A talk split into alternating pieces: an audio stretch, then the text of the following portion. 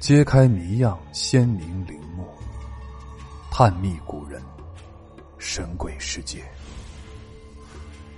欢迎您继续收听本书新系列《不安宁的亡魂：中国历代盗墓事件》。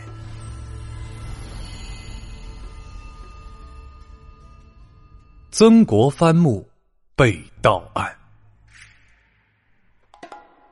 曾国藩是中国近代史上著名的洋务运动的主要发起者、湘军领袖，镇压农民起义军太平军的重臣，对清朝廷而言可谓功勋卓著。曾国藩的影响力在近现代史上都很大，连曾的老乡、出身于湖南韶山的中共领导人毛泽东，早年都十分崇拜他。一九一七年八月二十三日，毛在写给李锦熙，呃，李锦熙就是，呃，湖南湘潭人，中国语言文字学家、教育家，在写给李锦熙的信中说：“余于晋人，独辅曾文正。”曾国藩是同治十一年二月初四，一八七二年三月十二日，猝死的。当时他与长子曾纪泽在南京的府中散步，不想一下子发病，没救了。曾时任两江总督，六十二岁，因为死的太过突然，仍未无疾而终。根据其生前谈话时流露出的心愿，叶落归根，其灵柩运回湖南老家。其弟曾国煌、子曾纪泽、曾纪红等。从南京扶柩回乡，路上走得很小心。五月下旬才抵长沙，因为天气开始变热，不宜久滞，遂在曾生前心仪的南门外金盆岭南选址挖墓。墓穴成型，便于六月中旬出殡下葬，比较仓促。为什么会选择金盆岭呢？有这样一个说法：此山附近。曾有一座铜溪寺，寺山之后铜林茂密，寺前流水潺潺，山清水秀，环境优雅，因而得名。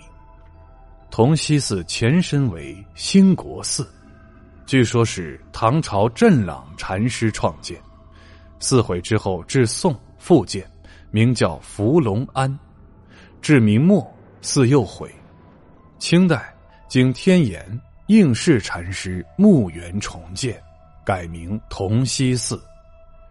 曾国藩与同溪寺有缘，钟情此地，是因为当年曾在此训练湘军。曾国藩字伯涵，号笛生，是文正，湖南长沙府湘乡白杨坪人。嘉庆十六年（公元一八一一年）出生于地主家庭。曾姊妹九人，兄弟五人，曾国藩为长子。俗话说：“上阵父子兵，打仗亲兄弟。”当年曾国藩在训练湘军时，最重要的助手就是曾国京、曾国煌、曾国华朱棣。曾国藩在此训军时，不时的造访同溪寺，时寺中住持法名叫宝月。曾与宝月言语相投，相见甚欢。据说，当时曾国藩已有意以同溪寺所在地伏龙山之阳作为死后归葬之地，但当时宝月并没有直接答应他。他告诉曾国藩：“佛门禁地，非常人能使用。”清光绪十九年（一八九三年），宝月圆寂之后，葬于金盆岭。宝月不让曾国藩葬此，是否是出于私心？但曾国藩最后还是躺在了金盆岭。曾国藩下葬金盆岭之后，并没有长久安息，实际上仅是暂暂。葬后两年，曾妻欧阳夫人去世，长子曾纪泽遂将父亲迁葬，与母亲合葬于善化县。湘西伏龙山之阳，就是现在的望城县平塘镇同溪村伏龙山南。此处墓地据说是清朝廷出费用，派堪舆大风在其故里寻访得来的风水宝地。后来，此山一名狮子峰。曾国藩现在的墓地，距平塘镇中心区约四千米，距离长沙市城区潇湘大道、绕城高速、岳麓大道三干线主匝道约为两千米。曾墓原先建筑规模很大，占地面积约三百平方米，分为墓冢、墓围、拜台、平台、神道、牌坊、木炉、碑亭八大部分。墓冢。是三合泥半碎石，混合糯米汁封死，上铺砌花岗石，呈半圆形，底径五米，残高两米。